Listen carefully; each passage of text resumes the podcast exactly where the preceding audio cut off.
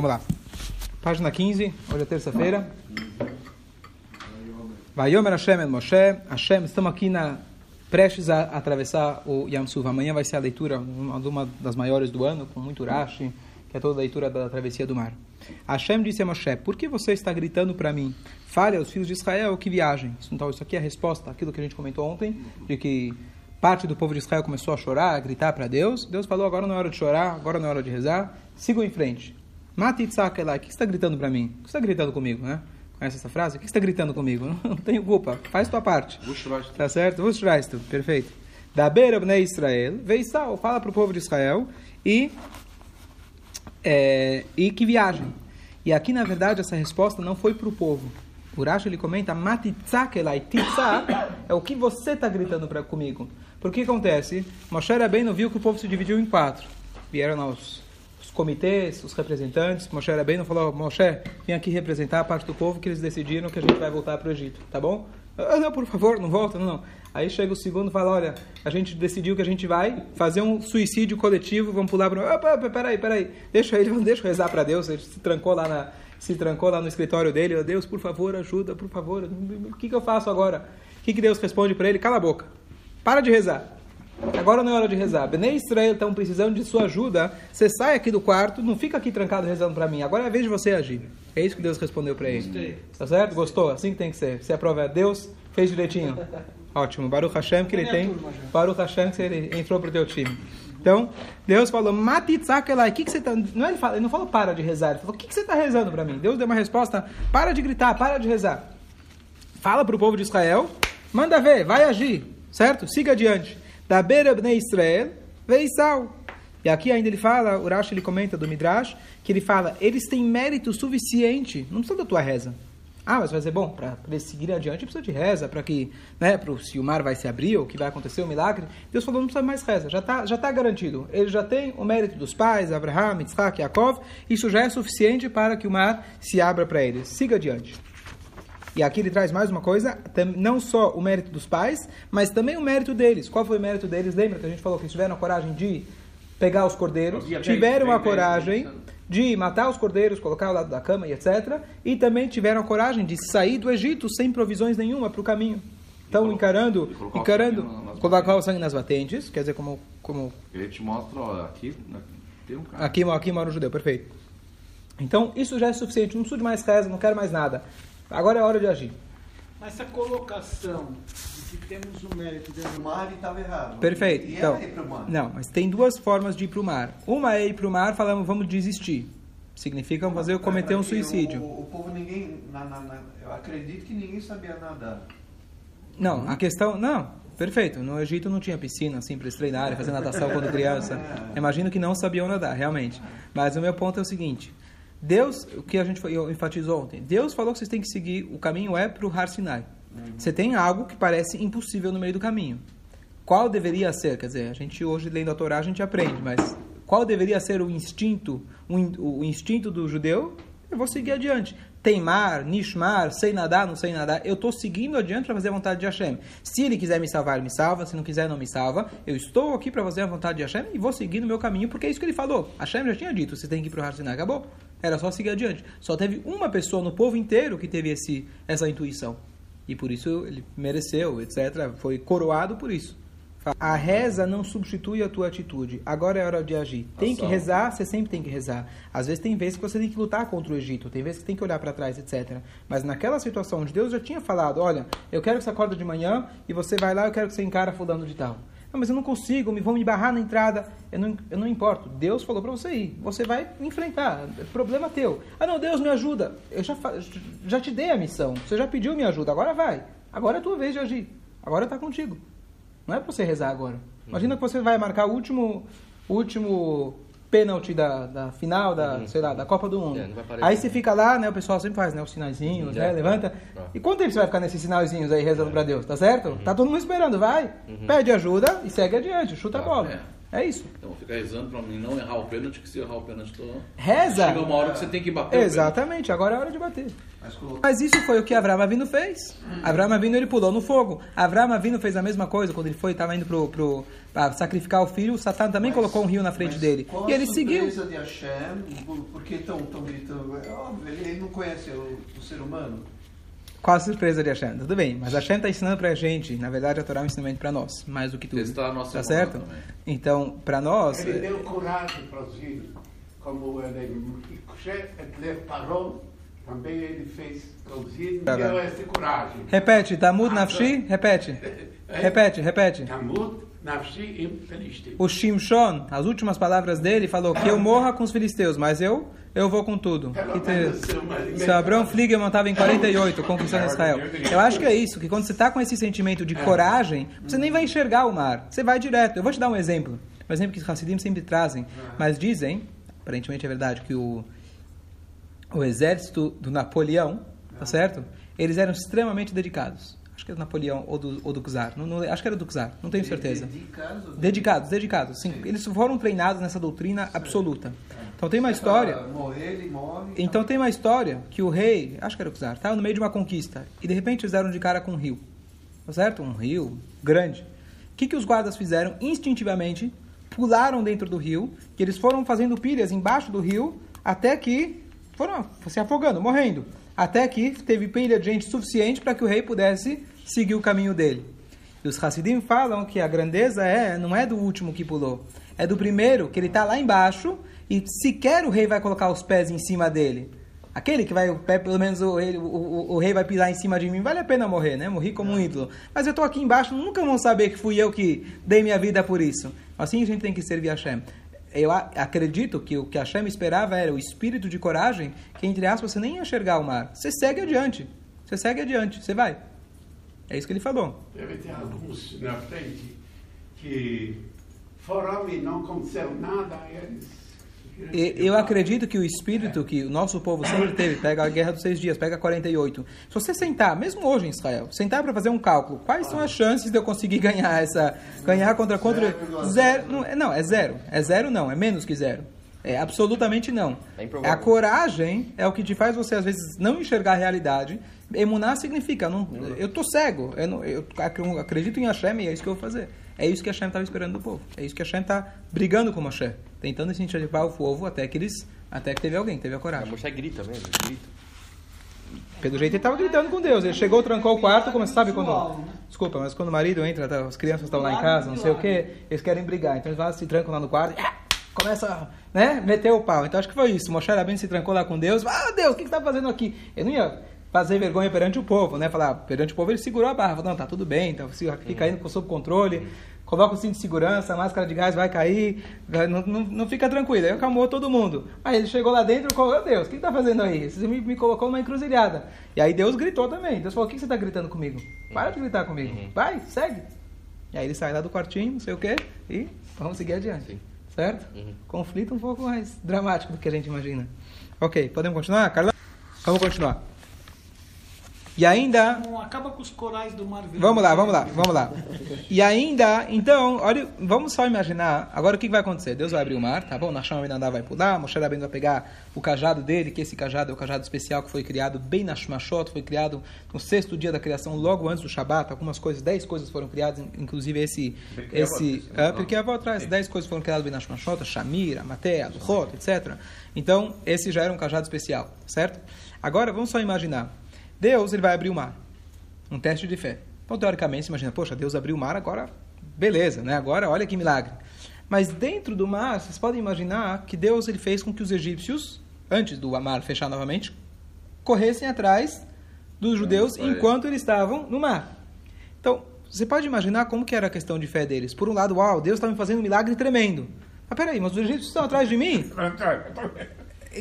Estou vendo milagre, Deus está me ajudando, mas peraí, mas os egípcios estão atrás de mim, para eles também está acontecendo um milagre. Será que naquela hora eles falaram, não, com certeza a gente vai ganhar, porque Deus abriu o mar. Mas ao mesmo tempo Deus ainda não tinha eliminado. Como foi o sentimento deles? É um sentimento talvez, né, contraditório, ao mesmo tempo deu eles uma tinham... prorrogação do, do tempo para nós. Abriu Então- o mar, deu mais alguns metros de terra para a gente não morrer ainda pelos egípcios. Então, pode ser Cada que era... segundo é um segundo. E na mais. verdade, quando os judeus estavam atravessando, eles também estavam sendo julgados nessa hora. Porque os anjos chegaram e falaram para Deus: Olha, o que, que eles estão cantando aí? Tá certo? Eles também fizeram idolatria. Não estou vendo diferença. Deus foi lá e afogou esses, afogou esses anjos que começaram a, né, a protestar contra o povo judeu. Mas eles ainda, o fato que eles estavam que nem. Com certeza eles saíram de lá e fizeram gomelo.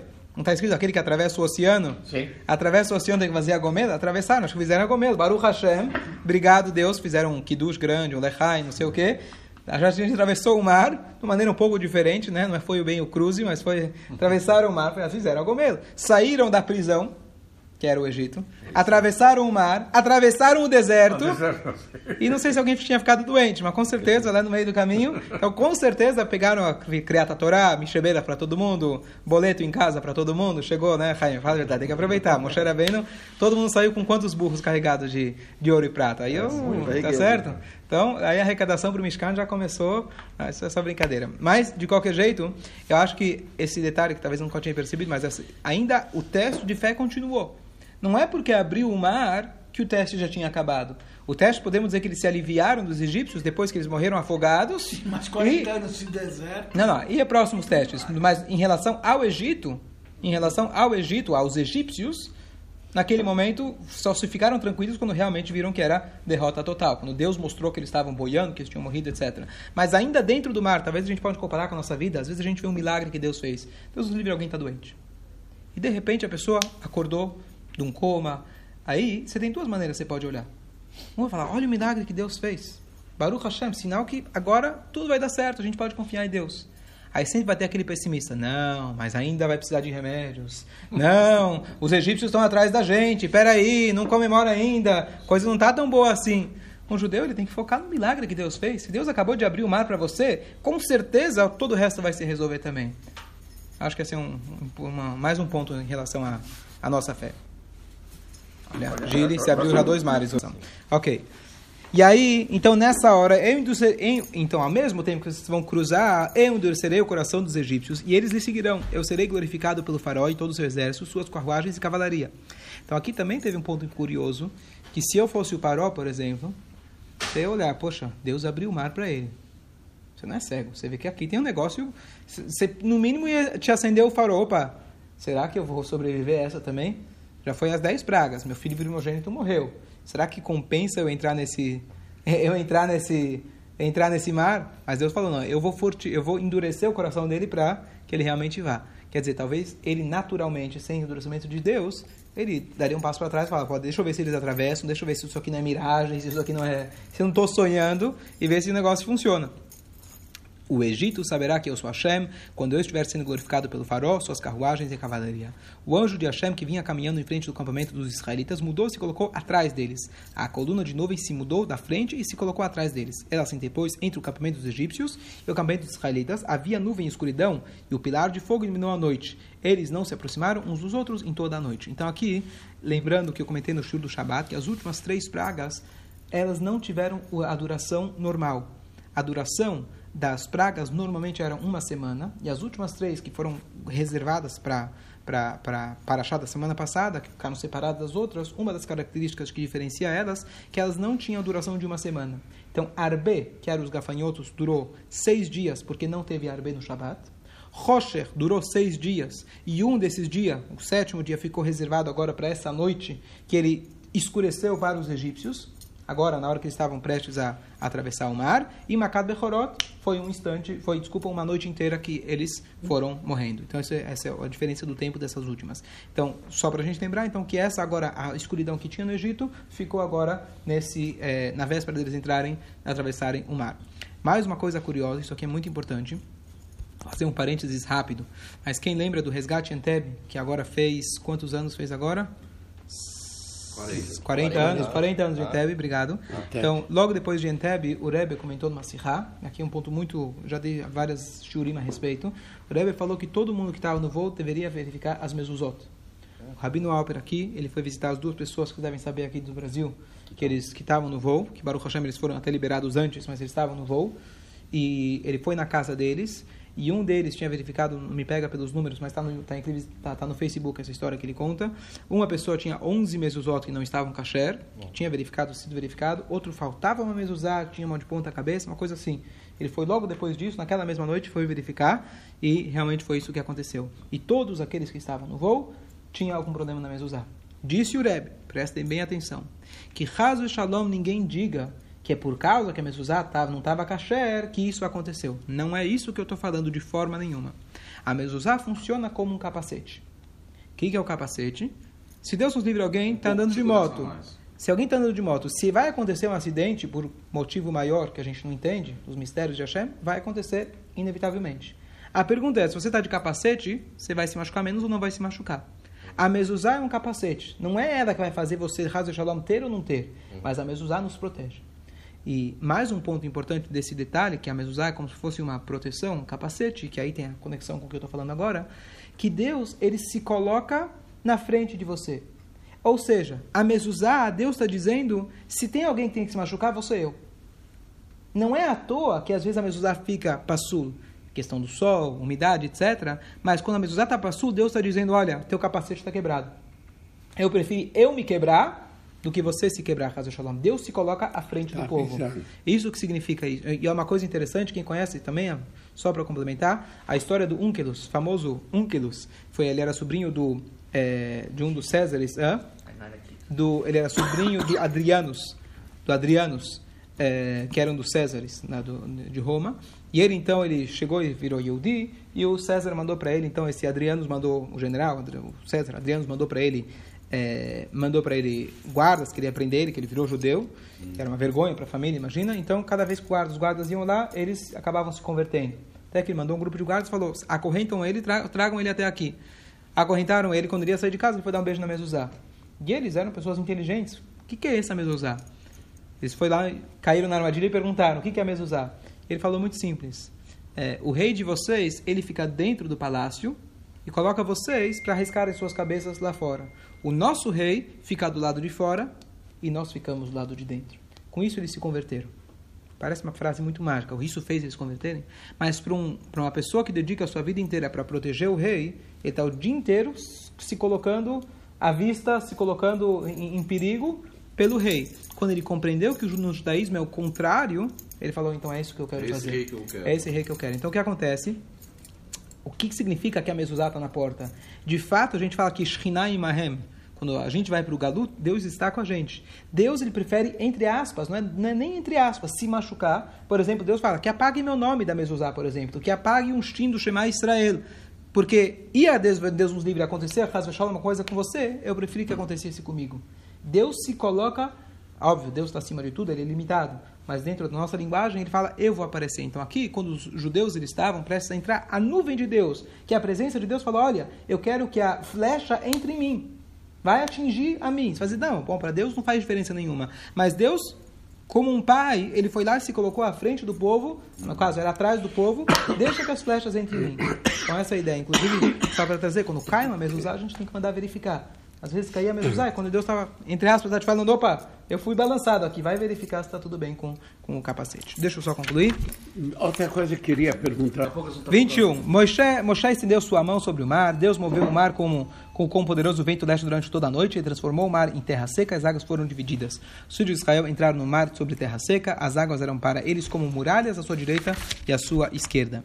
Os egípcios perseguiram e vieram atrás deles. Com todo o cavalo do farol, suas carruagens, sua caval- cavalaria foram para o meio do mar. Foi perto do amanhecer. Deus observou o exército egípcio com a coluna de fogo e nuvem. Ele causou pânico ao acampamento egípcio. Ele removeu as rodas das carruagens e ele os tratou com severidade.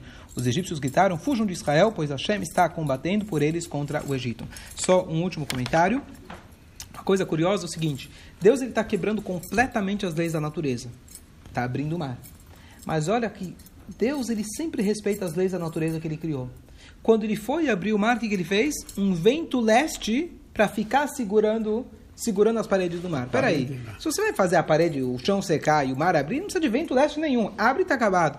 Mas Deus sempre quer agir através da natureza. Com certeza, imagino eu, não é então é certeza, eu imagino, que tinha lá um egípcio falando, Não, é uma seca. Moshe Rabbeinu era um astrólogo. Moshe Rabbeinu sabia que ia vir esse vento forte. É o vento, não é Deus, tá certo?